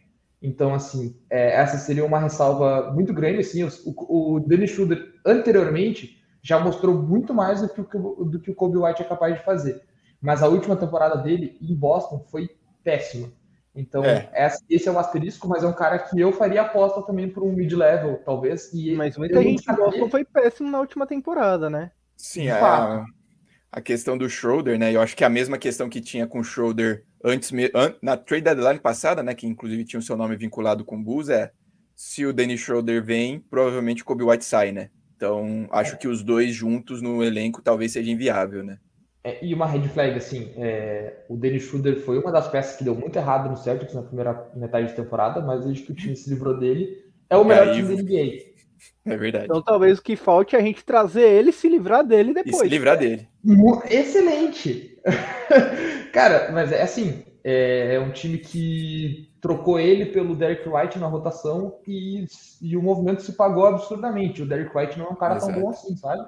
Tipo, o Derek, tu ser trocado pelo Derek White, o time melhorar como melhorou, eu acho uma red flag muito grande. Seguindo ali a minha, a minha outra deficiência, as minhas outras deficiências no elenco, uma delas é de ter um power forward que consiga aguentar o tranco fisicamente uh, e que consiga chutar de três. Para mim, esse cara na free desse ano é o Nicolas Batum. É, não é um cara que chega para ser titular do time, mas é um cara que é até estranho pensar, porque o Batum há pouco tempo atrás era shooting guard, mas ele era também um dos maiores shooting guards da liga em termos de altura. É, o tanto que esse cara tomou de hormônio, sei lá, para ficar do tamanho que está agora. É, e hoje é um power forward muito sólido, joga até minutos de, de, de pivô, assim, e pode jogar na 3 também, né? O Felipe até botou ele ali como small forward, porque é a posição natural dele hoje até. É, é um cara que... Ele tem minutos como pode, pivô até pelo Clippers, né? É, é um cara que pode jogar nas três posições de front court, que defende bem, que chuta, e que eu acho que o Bulls é, precisou desse cara, além do, do Patrick Williams, ao longo da temporada inteira e nos playoffs, porque teve que jogar com o Javonte Green de power forward em, em, várias ocasiões da temporada, até mesmo o Alex Caruso entrou na rotação como power forward, entre aspas. Então, uh, o Nicolas Batum é um nome que me agrada muito. E seguindo no Clippers, eu sei que não é free agency, mas o Marcos Morris supostamente deve estar disponível para trocas no, durante a off-season. Também é um nome muito interessante para o Bulls se manter atento. E eu não a minha última boa dele. Eu também não, nem dele nem do irmão dele. Mas aí também eu também não acho que seja um cara. É, uh, tem uma diferença também entre não gostar do cara e achar que o cara é ruim pro vestiário, porque eu acho que o Tristan Thompson é um cara ruim pro vestiário. O Marcos Exato. Morris eu não tenho provas disso. Eu só não gosto dele também porque eu acho que ele é um fanfarrão. É... Proteção de área, eu acho que seria a nossa outra grande deficiência. E aí eu fiquei na dúvida entre dois nomes e eu trouxe o Mobamba como porque eu acho que é o que dá mais pano para manga assim para a gente discutir. Porque os reportes são de que o Mobamba vai sair de Orlando via restricted, uh, via free agency e o Magic não vai fazer muita força para manter, provavelmente vai deixar ele sair por uma oferta interessante para ele. O Mobamba é uma aposta interessante para adicionar proteção de área, porque o cara é enorme, e para adicionar também um pouco de espaçamento na quadra, porque é um cara que chuta aí uh, chutou 38% de 13 em quatro tentativas por jogo na última temporada, então é uma opção interessante para isso. Mas eu fiquei na dúvida entre ele e o Kevin Looney, só que eu duvido muito que o Kevin Looney saia de Golden State. Assim. É um Sim. cara que eu acho que é um pivô muito Ainda inteligente. É, e, na, e, é titular no Golden State, sabe? Por que, que ele sairia para ser reserva em um time pior do que o Golden State? É, o Kevin Looney é um cara que eu acho que seria inteligente e tal, mas a minha, o meu nome para proteção de aro é o Mobamba. Eu acho que é uma aposta que pode valer a pena. Ali uma mid-level, ele é novo pra caramba, ele tem 23 anos. Não vejo problema em dar uma mid-level de 3 anos para ele. Uh, eu queria saber o que vocês acham do Mobama, na verdade, porque eu acho que é o nome mais, aspas, polêmico aí da lista que eu fiz. Uh, mas eu também não sei muito o que pensar. Cara, eu acho bem válido, na verdade. É, como a gente falou, né? A gente precisa de um pivô reserva, talvez até dois. Se você pensar que a temporada é bem intensa, né? E que às vezes você não vai poder contar com o Nikola Vucevic em todos os jogos. É, e o grande ponto nessa questão, Guilherme, é o que a gente vai fazer no draft, né? Porque se você Exato. traz um pivô no draft, você não precisa trazer uma Mobamba. Mas o que, que você está pensando em fazer no draft? E, e, é muito ruim essa questão do draft ser muito antes da free agency, assim, porque você não tem nenhum tipo de, de condição de, planejar a equipe de acordo com o que você vai fazer na free Então, o time que você está planejando no draft pode dar muito errado no dia 6 de agosto. Muito errado mesmo, assim. Exato. Se você está trabalhando aí com. Ah, eu vou ter aqui Lonzo Ball, Vucevic, Patrick Williams, Zach Lavine e DeMar DeRozan no meu quinteto titular. E aí o, o Zach Lavine sai, o Lonzo Ball, que tá machucado ou não tá machucado, você descobre que vai ficar mais três meses fora. E de aí. a gente não tá nem no play-in. Exato. Dá e... mais a força do leste, né? E aí, numa dessa, o, o que você pegou no draft não serviu de nada. Porque aquela deficiência que você cobriu, outras deficiências se tornaram muito piores do que a que você acabou cobrindo, por exemplo, pegando um pivô. Então a gente também tem que pensar nisso, mas eu acho que dependendo do que o, o Bulls fizer no draft, o Mobamba ainda é um nome válido. E assim, muita gente, muitos, muitos insiders falam que o Bulls pensa em pegar guards. O problema é que toda vez que eu vejo uma matéria falando que o Bulls pensa em pegar guards, eles falam de pegar nomes parecidos com o que é o Kobe White. Então eu não vejo muito sentido nisso. É, é, o, meu, é o meu grande asterisco com pegar Kobe Guard e com trazer o Dennis Schroeder na, na off-season. É tipo assim, é, não acho que nem o Dennis Schroeder, nem trazer um, um guard na pick 18 são mais seguros, são apostas mais seguras do que manter o Kobe White, sabe? É, é porque o Dennis Schroeder ele já mostrou que ele pode ser mais do que o Kobe White, né? Então você pode pensar nisso. É, não sei se o Felipe colocou esse nome porque a gente não vê a lista um do outro, mas seria o caso mais ou menos do Oladipo. Que mostrou que ele é um jogador gigantesco. O, o Oladipo é um ótimo jogador, é tipo um, um craque. Ele seria titular em várias equipes da NBA hoje. Ele seria titular no Portland, por exemplo, aquele Oladipo do Pacers, antes da lesão. O Oladipo tá na minha lista, eu só cortei por causa dos cinco nomes. É. Entendeu? É, também estaria, também estava na minha, mas aí eu fiquei entre ele e o Rick Rubio, e aí eu decidi pelo Rubio. Mas é, é um cara assim que já mostrou muito, já mostrou que está muito acima do level que ele está hoje, mas a questão é, ele vai conseguir alcançar esse level novamente? Exato, exato. É, a questão do Mobamba, para mim, é assim, questão de teto, é de longe o maior teto possível dessa free agency. O Chicago Bulls pode acertar em ouro com ele e vale lembrar, essa próxima temporada é o último ano de contrato do Vucevic, né? Então o Chicago Bulls hoje não teria um sucessor a ele. Se o Mobamba, em minutos limitados, em, em, é, em, é, sendo reserva grande parte da temporada, sai bem, pode ver que o Carnichovas pode olhar e ó, o Mobamba pode ser esse meu sucessor. Eu não preciso quebrar a cabeça com o Vucevic, eu posso utilizar o Vucevic essa temporada, perder ele de graça, que eu consegui, de certa forma, quase de graça, o Mobamba, que tem um potencial ainda grande. É uma ousadia, é uma, é uma, é uma, uma movimentação meio. É, não esquisita, mas, é, como eu falei, bem ousada, né, para se ter pelo Mobamba. Eu não botei ele na lista, eu cheguei a pensar em colocar ele também, mas nos cinco nomes acabou caindo, né, então. E a questão do Oladipo, acho que o Oladipo tá, teve um final de temporada em playoffs muito bons que talvez ele não chegue no. É, ele, ele saia muito mais caro para o Chicago Bulls, né? Talvez outras equipes façam ofertas que o Chicago Bulls não seja capaz de bater, né? É, a questão do, do Mobamba, o que me pega muito é pensar, se não, se não tentar o Bamba para pivô reserva, quem é que o Bulls vai tentar? É, pensa, pensa, quem é que pode ser um pivô reserva na NBA hoje. E se tu olhar a lista do Spot Track lá, do, do, do tracker da, da Free tu vai ver André Drummond, Dwight Howard, Javel Magui, eu acho. Tu vai ver esses nomes que são assim. Ou o Bulls aposta nesse cara, cara novo. Você só falou pivô do Lakers. Só, só pelo Lakers. Só, só, os pivôs do Lakers. E, e DeAndre Jordan, toda essa galera que, sinceramente, era para estar tá aposentado. Sabe? É, e, e, não tem outras alternativas, porque ou tu vai apostar em alguém novo também, assim como o Mobamba, que tem a menos nome, que vai aceitar um contrato mínimo que pode surpreender, como por exemplo o Ração Whiteside surpreendeu pelo hit lá atrás, ou pode ser outro Tony Bradley Jr. Sabe? Eu falei do, do Nurkic, né? Que é um cara que é. pode. O Nurkic é muito bom.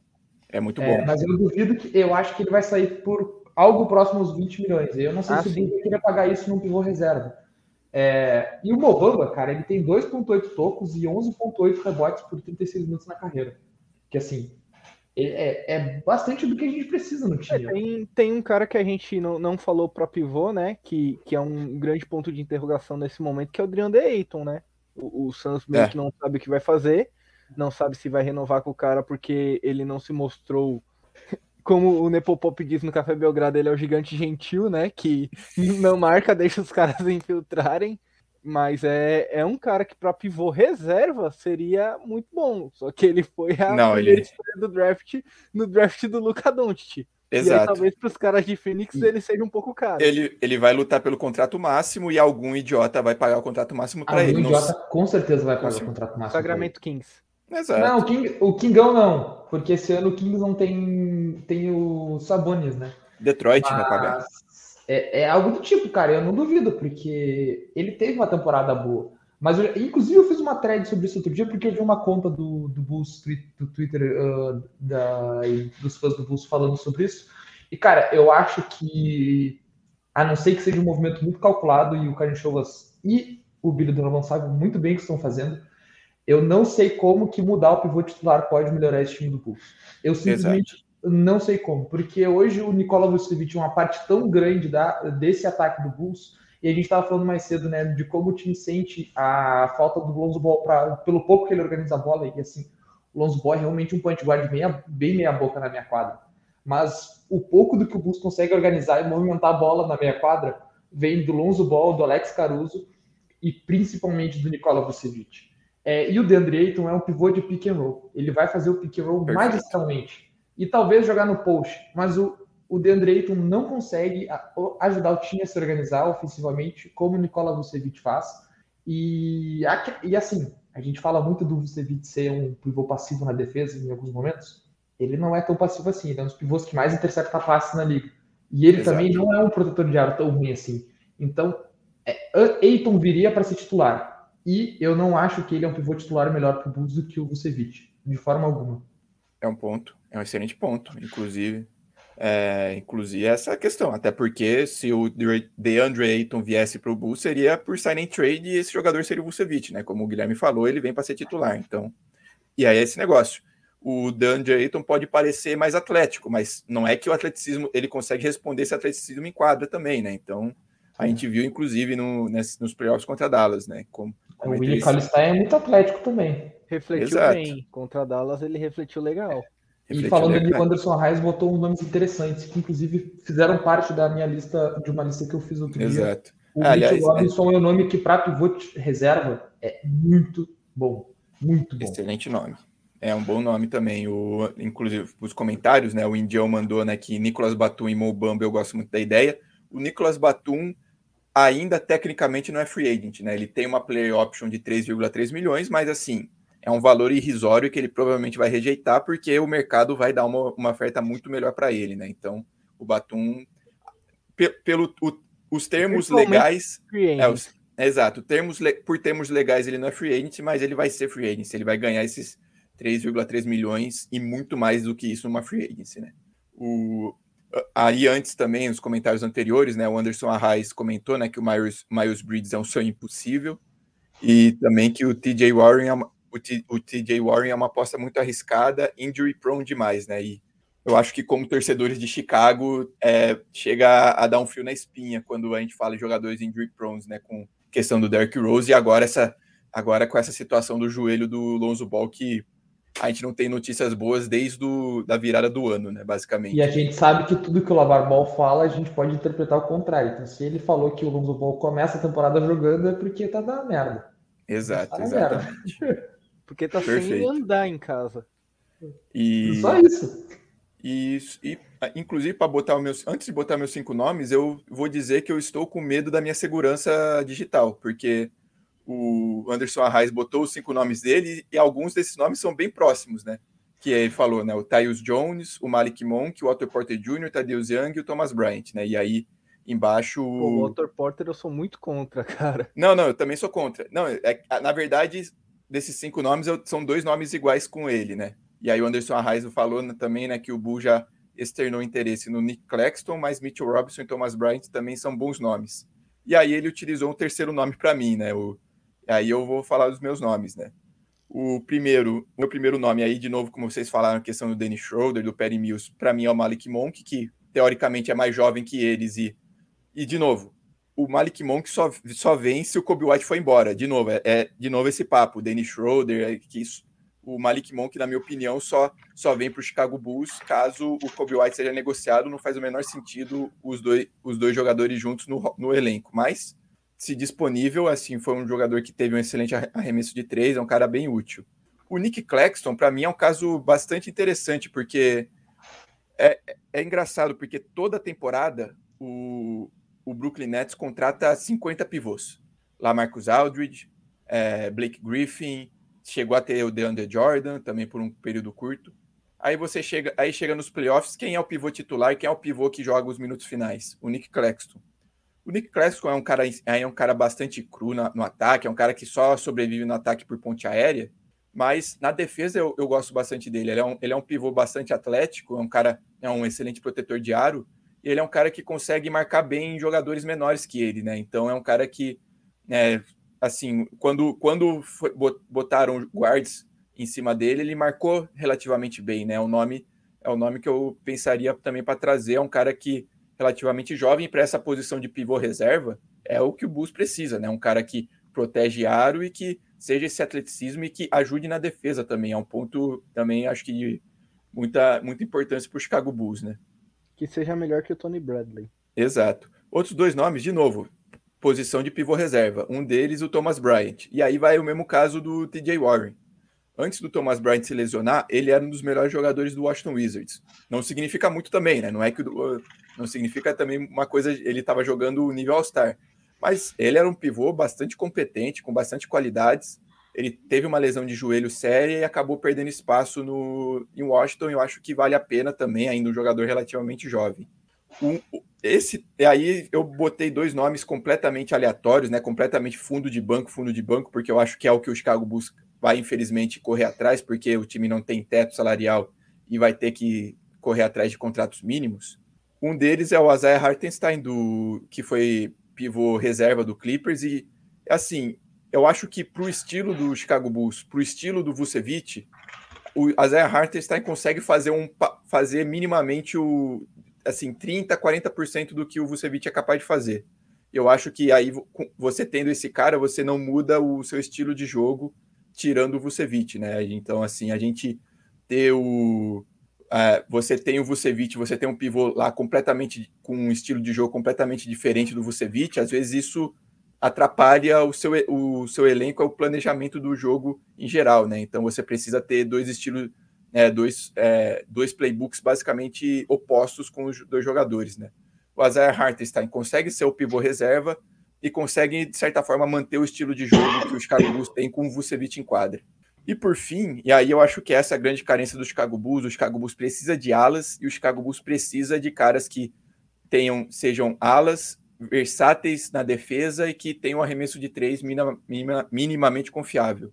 E aí esse nome para mim é o Tyrion Prince, que não não é um nome que explode comentários, explode rumores, ah, para onde vai o Tyron Prince, mas é um jogador minimamente confiável, é um cara regular na defesa, tem, tem o seu atleticismo, e no ataque é, um, é, um, é, um, é o protótipo do trendy, né? É basicamente isso, né? É um cara bom na defesa e que no ataque é o cara que fica na zona morta arremessando suas bolas de três, né? Ele tem é, deixa eu ver aqui. Ele tem 37% de aproveitamento de três na carreira dele na NBA.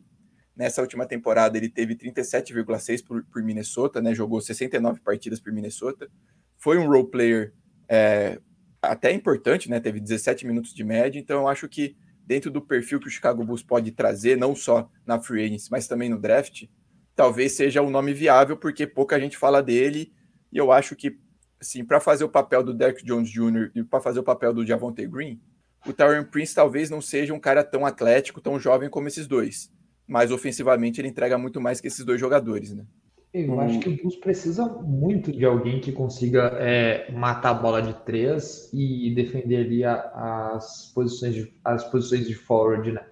É, e o Javonte Green, por mais atlético que ele seja, porque ele realmente é muito atlético, Cara, tu botar um maluco que é 6'4, 6'5 para marcar Power Forward na NBA, tu vai Exato. pagar o preço. Tu vai pagar muito o preço por fazer isso. E o Terry Prince já é um jogador maior, que já tem mais corpo, que, assim, talvez para segurar peso seja melhor, sabe? Porque o Derrick Jones Jr. também sofreu muito contra jogadores pesados ao longo da temporada. É um cara que é, é muito útil no pick and roll às vezes, ele consegue finalizar bem, mas, pô, é, até se vocês quisessem discutir ainda, ainda hoje o que, que vocês acham do elenco uh, atual, quem é que fica e quem é que não fica, é um cara que, para mim, os dois aí que tu falou são caras que tanto faz ou tanto fez se vai ficar ou se não vai ficar, sabe?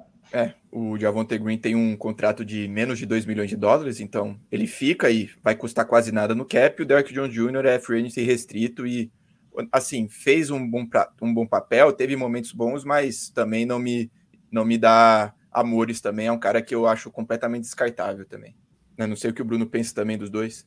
Cara, eu, o Javante Green eu gosto mais. Ele é um cara bem atlético, assim. Eu acho que eu gosto muito dele porque ele produz highlights, na verdade. Exato. E agora o, o Derrick Johnny Jr. talvez falte essa esse highlightismo no, no Derrick Johnny Jr., né? O cara é chamado de airplane mode e sei lá, acho que ele deu três enterradas no Chicago Bulls durante a temporada ele inteira. Um avião, sabe? Desligado. Ele parece desligado às vezes. Mesmo. É, modo avião também, né? De celular é, pode também pode servir. É, bom, o Anderson Arraes mandou comentário aqui sobre o Otto Porter Jr., né? Que jogou 54 jogos em três anos de contrato com o Bulls, em apenas um ano o Warriors, no Warriors jogou 63 jogos. Eu acredito que ele sabe jogar e viria barato. Otto e Mon Monk ganhariam o mínimo nos times atuais. A questão do Otto Porter não é que ele é um jogador ruim, não é que em Chicago ele não jogou por lesão, não é porque agora em Golden State ele está jogando. É porque, né, é um, é um, foi um estresse gigantesco ter que lidar com o Otto Porter Jr., né? Então, é, é mais por causa disso. Eu, eu entendo, o Otto Porter Jr. tem sido realmente um dos melhores reservas do Warriors, que tem tudo para chegar na, nas finais NBA Cara, daqui a pouco. O Gary Payton eu quero. O Otto Porter. Saiu lesionado ontem o Otto Porter Jr. Exato. Então. Eles tiveram que jogar com o Toscano Anderson. Exato. Então, assim, não dá para confiar no. Tudo bem, o, o Otto Porter ficou saudável nessa temporada. Mas não é Até regra. Agora. Não é regra. Até agora. Até ontem. Exato. Não é regra. Não é regra. O Otto Porter passou a, a carreira dele no, em Chicago lesionado. E ele passou também. Os... Lesionado. É, exato. E o período dele em Washington também passou bom tempo lesionado também. Então, assim, não é nenhuma garantia. Ele jogou, ele vem jogando bem pelo Warriors e tudo mais, mas, de novo, ah, ele vai vir barato, mas mesmo assim é um estresse completamente desnecessário. Eu acho que o próprio Otto Porter Jr. não gostou de Chicago. Ele não gostou, eh, a torcida não gostou dele. Acho que o, acho que o pensamento dele é recíproco também. Então, acho que não deve acontecer mesmo e e também acho bastante inviável o Otto Porter vir, mesmo que seja ganhando o mínimo, né? Agora o Gary Payton eu queria. É, exato, vem. Mas aí o Golden State vai fazer o possível para manter ele, né? O Indio mandou aqui o comentário dele, né? Que o Kyle Anderson ele acha interessante também. Eu gosto do Kyle Anderson, mas ele vem numa temporada de baixa, né? Então ele, ele teve os piores números dele na carreira, né? E e assim, por mais que ele seja um jogador útil na defesa, tal, tem seus momentos, né? O slow mo, né, como o pessoal chama nele, que chama ele, né, por ele fazer tudo em câmera lenta. Mas o que me dá medo é isso, né, que apesar de ele ser um jogador sólido, ele teve é, um papel bem diminuído em Memphis e, e aparentemente talvez seja por questão de idade, né, porque ele não é um jogador mais novo, né. Eu gosto, pensei em botar na minha lista, mas eu também acho que o Kyle Anderson não veio para solucionar muito buraco, sabe? Eu acho que o Kyle Anderson é, é tipo, eu acho que o que ele oferece para o time é talvez parecido com o que o Patrick Williams, por exemplo, pode oferecer. E eu acho que o Bulls precisa de mais alguém para botar atrás do, do Patrick Williams. Mas eu não sei se eu apostaria no Kyle Anderson, até porque eu acho que ele talvez ganhe salário de titular na próxima off-season aí. É, não que vai ser muita coisa, mas eu acho que ele pode ganhar um salário que talvez o Bus não possa despender de um jogador reserva ali dessa posição, sabe? Exato. Eu acho que o Bus tem que. O Bus vai ter que distribuir talvez 19 milhões que tem para usar antes de assinar com o Lavine. E ou vai, vai vir alguma pechincha muito grande, sei lá, se conseguir assinar é, com, algum, com algum jogador aí para ser titular absoluto da equipe por esses 19 milhões, é, ou isso, ou distribuir em outros jogadores, eu não acho que o. Eu, eu acho que o Kyle Anderson pegaria uma fatia muito grande do que o Bus tem de cap para entregar muito pouco. É perfeito. Perfeito, comentar perfeito. Exato. Essa questão do Kyle Anderson, né, do slow-mo, né, como chamam ele. É bom. E falamos já de free agency, vamos dar uma passada rápida também por draft, né? Porque o Chicago Bulls tem a sua escolha de draft, sua escolha de draft nessa temporada, terá a décima escolha, décima oitava escolha geral desse próximo draft, né? Então assim, o eu eu não, não eu graças à, boa temporada do Chicago Bulls não acompanhei muito o college basketball, então por uma coisa então foi uma coisa positiva eu não ter acompanhado o draft nessa questão, por não ter acompanhado escolha jogar, jogar é, é, prospectos para esse próximo draft. Então eu não sei o que pensa o Bruno. Bruno. O Bruno também sinalizou que também não acompanhou muito também por causa disso. Não, o Guilherme já, é, o Guilherme já não acompanha em geral também, né? Não, não, não, não Guilherme também, é inimigo do college, cara. É inimigo do college. Cara, é trabalho mas, escravo. Eu vou, mas eu vou lhe falar. eu, é. Já, já metemos o pau em bilionário, agora vamos falar que é trabalho escravo, não, não falando que não é. é. Quando for postar o. Exato. tem que marcar, marcar política nele. Exato, tem que marcar política, vamos lá, né?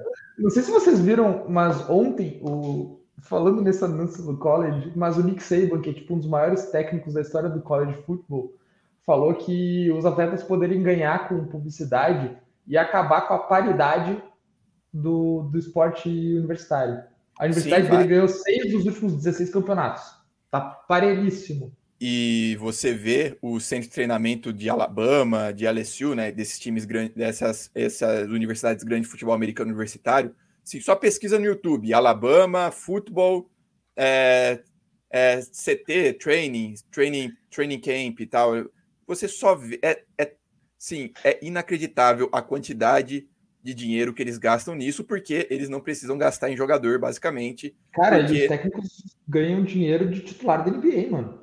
E aliás, são contra... e aliás são contratos públicos, né? Porque esses contratos são em universidades, muitas dessas são universidades estaduais, né? Apesar que você é obrigado a pagar, mas universidades estaduais, então esses contratos são públicos. E aí até fizeram uma pesquisa. Bolsa 20... de estudo. Bolsa de estudo. Não, não, é universidades estaduais, né? E com isso, os contratos ficam disponíveis, né? Por serem, por serem escolas é, estaduais, então tem uma, uma certa divulgação, né?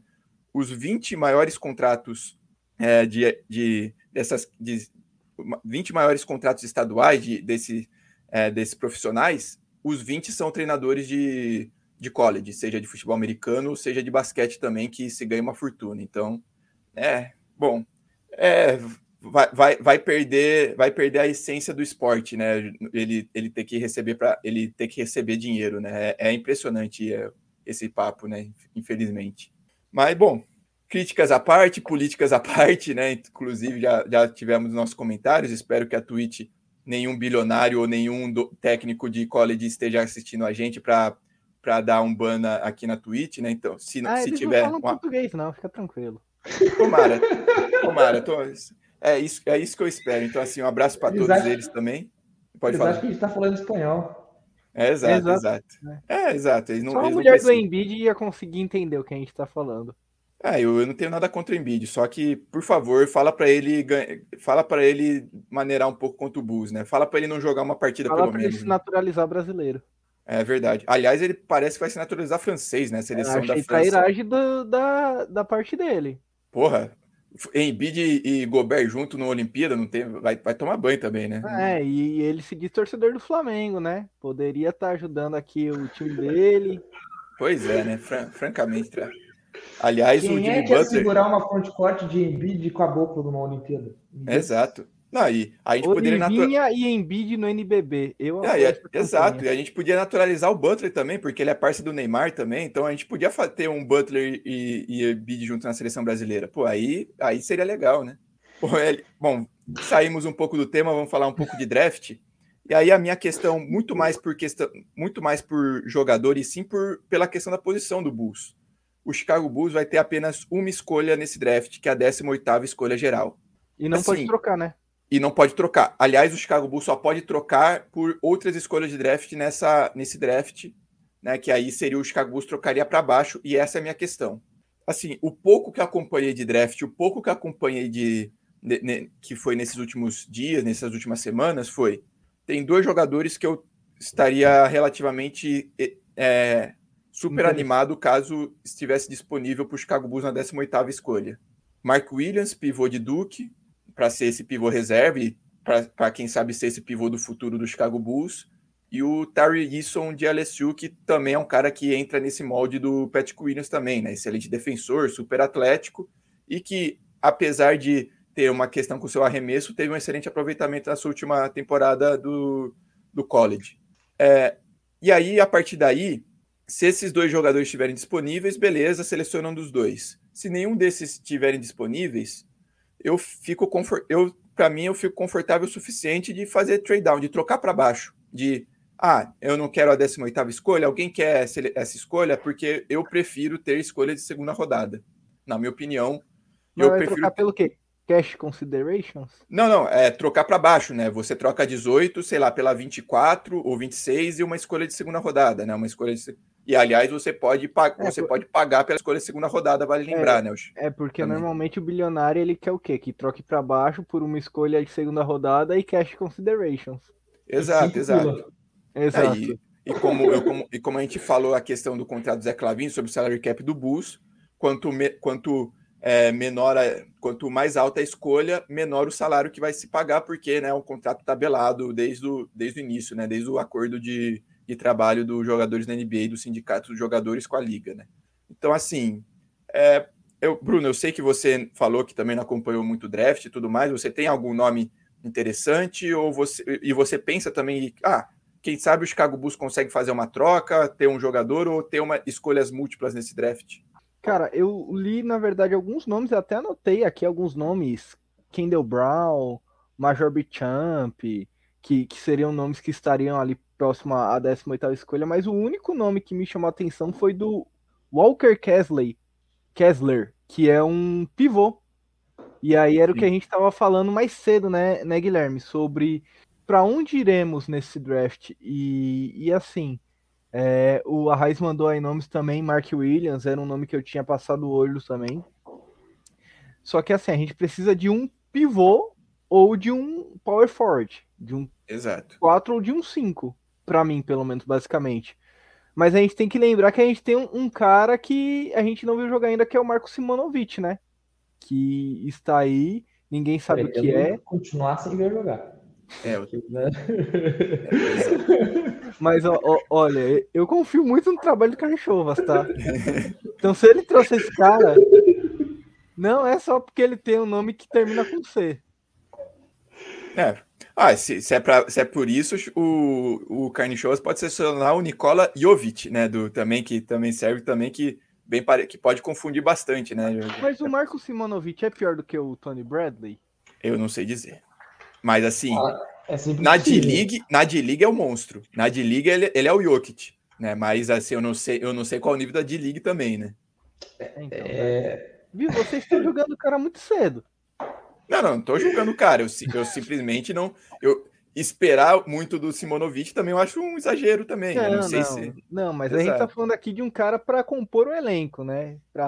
Para entrar ali naqueles minutos que o Vucevic está sentado no banco descansando. Putz, eu acho que ele é, é, eu, eu, realmente não conto pro Simonovic para nada além de ser o cara que tá jogando no, no Garbage Time hoje. Não sei, eu vi muito, vi muito pouco do Simonovic para me convencer. Mas eu vou confiar em vocês, os relatores, porque eu não sou um cara que acompanha o college basketball. Cinco anos atrás o Felício estava entrando de titular, tá? Só para te situar. Cara, eu li gente... também não estava competindo muito também, né? Há cinco anos atrás eu tive que ler gente de cara limpa falar que o Cristiano Felício era mais jogador que o Paulo Gasol. é, é só isso.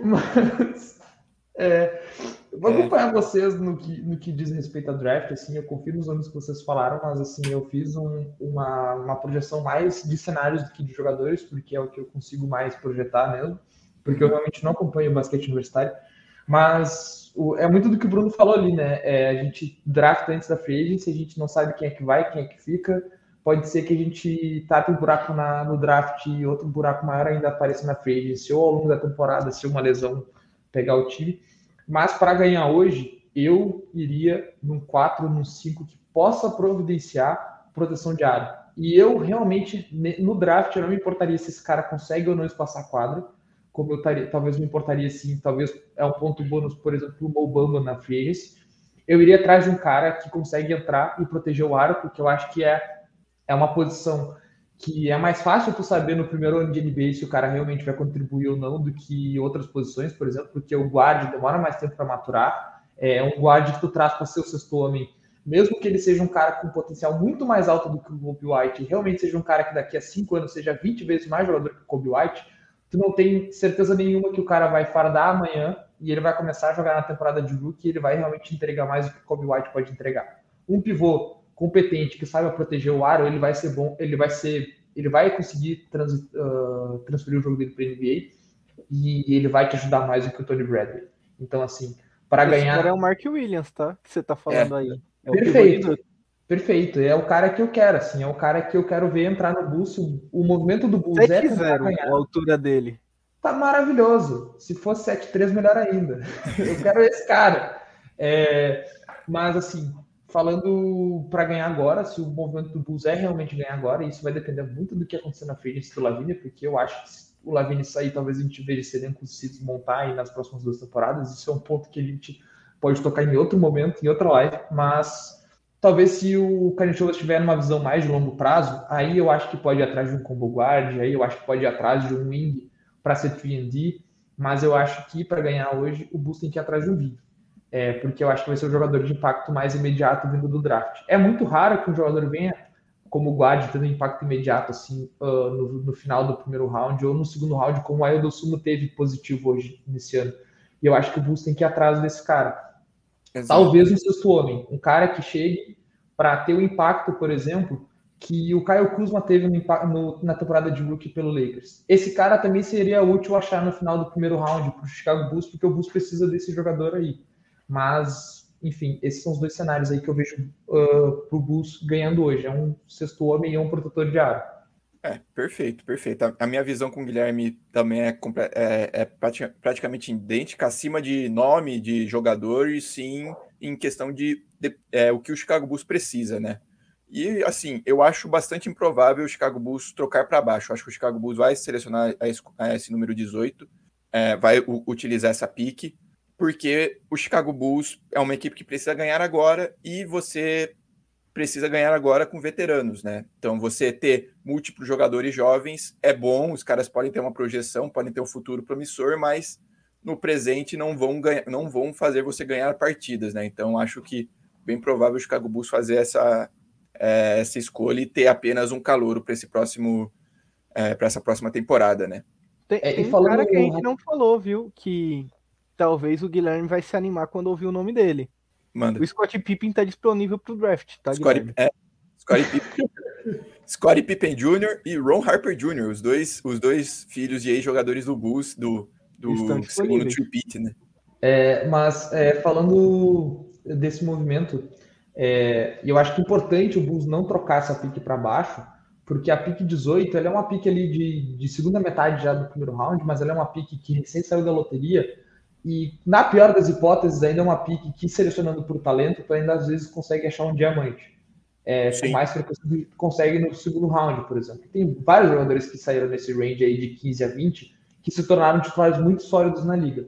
eu, eu, eu vou, te, vou te dar dois nomes: Yannis e Kawhi. Exato, exato. E Yannis Kawhi. Saiu na 13? Acho que saiu na 16. Bom, acho que saiu na 13, verdade. Ele não, Mas ele o Kobe Bryant foi pick 16. O Kobe Bryant e o Steve Nash, os dois, se eu não me engano, foram pick 16. É. É, mas, enfim, Pô, o DeMar é DeRozan range... foi pick 14, né? É, é, um range que dá para pegar alguma coisa muito interessante ainda. E na posição do Bulls, que ainda é de um time que Uh, o Bulls ainda tem várias carências no elenco. Não é como se o Bulls estivesse procurando um jogador só para fechar o elenco. Então, na pior das hipóteses, seleciona por talento, porque alguma lacuna no elenco esse cara pode solucionar, sabe? Perfeito. É, inclusive o Anderson Arraes mandou aqui os comentários, né? No draft, o único center que o Bulls pode escolher na 18 se chama Mark Williams de Duke. Mas acho que Arturas Carnichovas e Eversley vão de melhor talento disponível. E aí esse é o ponto. Se eles vão de melhor talento disponível, o Mark Williams estiver disponível na 18, você seleciona o Mark Williams, porque muito provavelmente o Mark Williams não passa da loteria, ele, ele provavelmente deve ser selecionado antes, né? Aliás, o Anderson Arraes mandou outros nomes, né? O Mark Williams, o Tyree Eason de LSU, que eu já citei também, o Jeremy Sochan de Baylor, que esse muito provavelmente deve ser deve ser top 10, top 12 desse draft, eu acho que... Esses dois nomes estavam na minha lista. Tyree é, o Eason, Jerry... É, é o... Exato. É, o Jeremy Sochan, Sochan, sei lá como não sei como ele pronuncia corretamente, mas muito provavelmente ele não ele vai passar longe da pique do Bulls, né? Deve ser selecionado bem antes. O Oshai Agbaji, né, que é 3D, aí uma coisa interessante do Agbaji que eu não vi muito o jogo dele, mas ele é senior, né? Então ele jogou, ele jogou as quatro temporadas dele no college, se não me engano, então Se formou na faculdade? Se formou na faculdade, então te, teoricamente ele já é um jogador pronto, né? Então a gente falando dessa questão de um time que precisa ganhar agora, que precisa mais de experiência do que de juventude, o Agbaji é um, é um jovem senhor, digamos assim, então é um cara que pode, você pode botar ele em quadra já pronto, né? Como aconteceu com o Ayo Dozumo né? também, que já tem alguns anos de experiência na liga. Inclusive, o Ayo tem a mesma idade que o, que o Kobe White, mesmo saindo dois drafts depois, né? Dois, dois anos depois no draft, né? Então, é, talvez seja talvez seja esse esse jogador que o, que o, que o Carnichoves esteja procurando, o jogador mais pronto te, teoricamente. E aí o último nome, o AJ Liddell de Ohio State, que talvez seja esse nome disponível, né? Todo, todos esses nomes provavelmente já devem ter sido selecionados antes da pique do Bulls também chegar, então dizem que esse talvez seja o, o nome mais provável para o Chicago Bulls nesse próximo draft. E, por, por fim, o Anderson Arraes também mandou que, como os, os Rindorf estão dispostos a pagar a, lux, a Luxury Tax, não acha impossível eles comprarem uma escolha segundo round por cash considerations. Lembrando que o Chicago Bulls já tem uma experiência com é, escolha de segunda rodada sendo vendida por cash considerations, porque o Chicago Bulls selecionou o Jordan Bell na segunda rodada e o, e o Golden State Warriors, sem pique de segunda rodada, simplesmente pagou para trazer o Jordan Bell, né? Pagou o famoso cash considerations, pagou em dinheiro, porque, vale lembrar, escolhas de segunda rodada não são contratos garantidos, né? Então você você pode comprar essas escolhas tranquilamente também, então depende do valor de cada um. Então, o Chicago Bulls, teoricamente, não precisaria é, trocar para baixo para conseguir uma escolha segunda rodada. Os próprios Rindors poderiam tirar o dinheiro do bolso e pagar para trazer esse jogador no segundo round, caso o Carnichovas, o Eversley se apaixonem por um prospecto. Né? É, é bom, e com isso a gente encerra essa é, mais essa live, né? Que falando um pouco de de tudo no geral, né? Porque vai ser uma off-season bem movimentada, que pode nos gerar bastante dor de cabeça, principalmente porque, no jeito que nós somos imediatistas, provavelmente nada vai acontecer de uma hora eh, rapidamente, né? Então, vamos ter paciência, vamos ter calma. E já prevendo também algumas, movimentações, movimentações que o Chicago Bulls pode trazer, né? Agradecer a você que acompanhou a gente, agradecer a você que vem seguindo a gente no Twitter, né? Vem seguindo a gente no Instagram, que vem acompanhando a gente aqui na Twitch, né? Agradecer muito é, a participação de vocês e agradecer também ao Guilherme e ao Bruno que participaram aqui dessa live, né? Mais uma live gravada, né, Bruno, para falar um pouco de Chicago Bulls, né? Exato, agradecer a galera e, e deixar um recado, Felipe. No dia 8, jogo 3 das finais da NBA, eu estarei num, num pub com a galera do Café Belgrado e com outra galera do basquete também aqui em São Paulo, no Itaim, para a gente acompanhar as finais da NBA aí.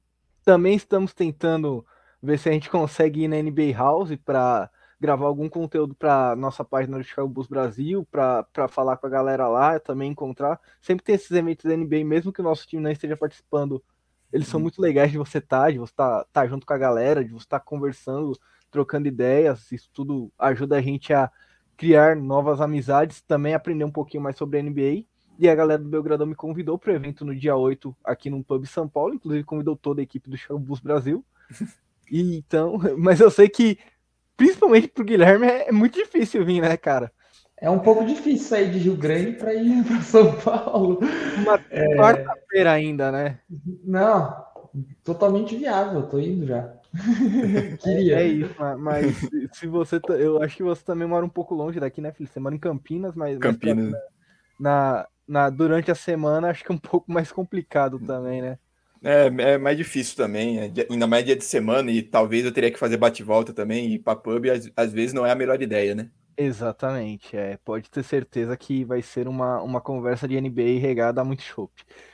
Mas, mas agradecer a galera do Belgradão pelo convite, dizer que estaremos lá, que o Bus Brasil estará lá, e todo evento que a NBA fizer, se quiser chamar a gente também, a gente tá lá, velho. Vamos lá. E, e temos representantes no sul do país também. Então, quando a NBA fizer algum evento no sul do país, chame o Chicago Bulls Brasil que o Guilherme vai aparecer por lá. Temos representante de Campinas, temos representante de São Paulo, mas se for em qualquer outro lugar, a gente dá um jeito de ir também. Só não pode ser que nem ano passado que os caras me deram uma credencial para ir para o Arizona. Aí ficou meio inviável para eu ir. faz parte, faz parte. É.